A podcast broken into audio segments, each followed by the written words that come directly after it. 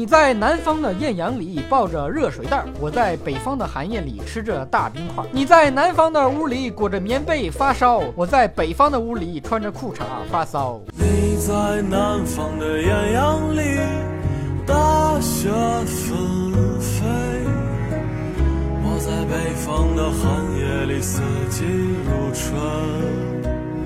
又到了一年一度南方冻成狗，北方冬如春的季节。南方人嫉妒北方有暖气，北方人庆幸自己没有生活在南方。南北交界的人最倒霉，南北方的人都不待见。作为一个有暖气的北方人，我决定少对南方人嘚瑟，这样大家还都能做朋友。南方的朋友别低头，棉被会掉；别流泪，北方人会笑。我这里天气北方取暖靠热水，南方取暖靠抖腿；北方取暖靠暖气，南方取暖靠氧气。眼看着北方的同学有暖气，自己干生气。北方冬天靠暖气，南方冬天靠口气。你点几下鼠标就得哈口气，暖暖手。玩手机，一只手要放在屁股下面取暖，玩一会儿，两只手还要互换一下。摊开你的掌心，让我看看你玄虚又玄的秘密。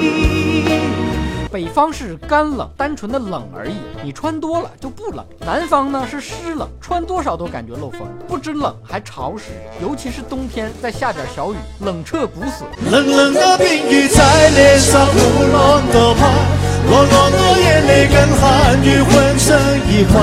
北方的家里有暖气，洗完的衣服往暖气片上一放，晾一宿就干了，第二天穿上暖暖。南方的屋里冷冰冰，衣服不用洗都是湿的，洗了就再也晾不干了。南方的冬天取暖全靠硬挺，学生恨不得裹着被子上学。南方的冬天钻进被窝前就像出门一样谨慎，手机、iPad 都要提前放在床头。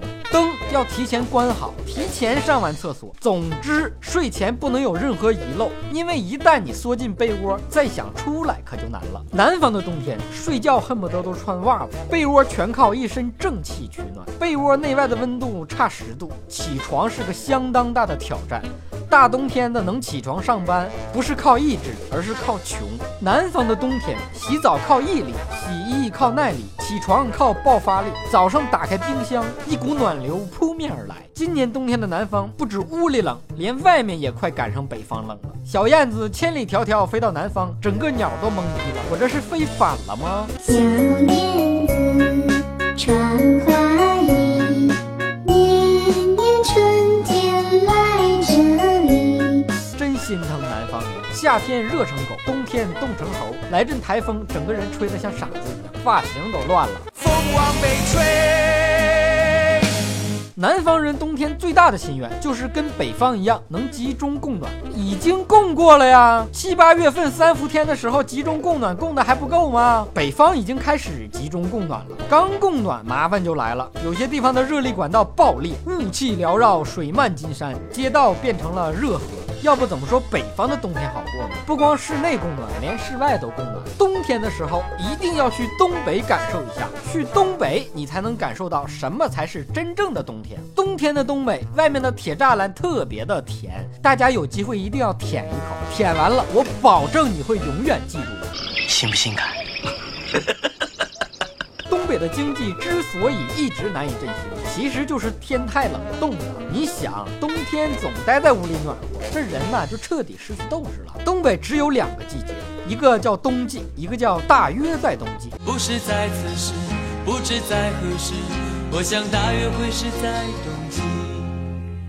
东北的冬天有多冷？洗完头发出来，脑袋瞬间冻出一个冰盔。洗完的裤子放外面会成精，冻硬了自己能站起来。劝你冬天在东北喝啤酒，最好喝冰镇的，冰镇啤酒两度，常温啤酒零下二十度，啤酒味的冰棍，配上猪肉炖粉条子，老好吃了。俺们这嘎都是东北人，俺们这嘎特产高丽参，俺们这嘎猪油炖粉条。